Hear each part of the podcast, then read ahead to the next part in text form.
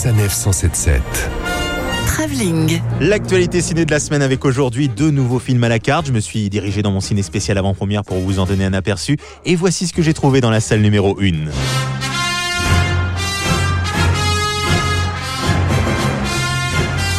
Les deux ans, c'est devenu maintenant un événement, le nouveau Star Wars. Cette fois-ci, épisode 9, l'ascension de Skywalker. Alors oui, mais quel Skywalker? Parce que des Skywalker, visiblement, il en reste plus beaucoup. Alors que réunit tous ces personnages? Hmm, Difficile à dire. La force nous a réunis. C'est pas faux. Alors Star Wars, vous le savez, c'est toujours l'occasion d'en avoir plein les yeux avec des effets spéciaux de malade, mais aussi plein les oreilles avec des punchlines de folie telles que Je suis ton père ou encore Tout le monde croit me connaître. Personne ne me connaît. Et Eh ouais les mecs, une équipe de 14 auteurs derrière cette réplique, un truc incroyable. hein.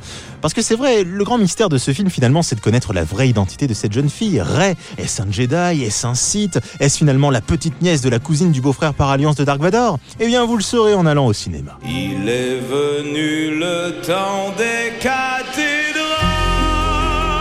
Dans la salle numéro 2, bien loin des planètes Andorre et Tatooine, on vous emmène à Paris sur le parvis de Notre-Dame dans le film Notre-Dame, le tout dernier film de Valérie Donzelli avec Valérie Donzelli, qui interprète une jeune architecte qui a des soucis dans sa vie familiale, au boulot aussi, puisque visiblement son boss il est pas très sympa.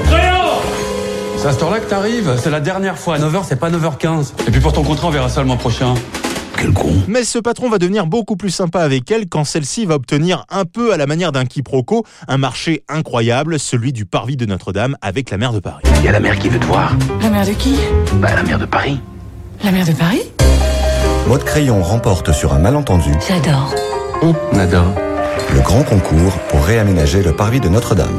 Moi, j'ai tout de suite vu son potentiel, tout de suite direct. Cette femme va donc avoir une vie totalement bouleversée entre son ex-mari, un ancien amour qui revient et bien sûr cet incroyable chantier. Ce qui me fait penser que c'est déjà l'heure de la rumeur de la semaine. La rumeur de la semaine vous est présentée par le café Bellissimo.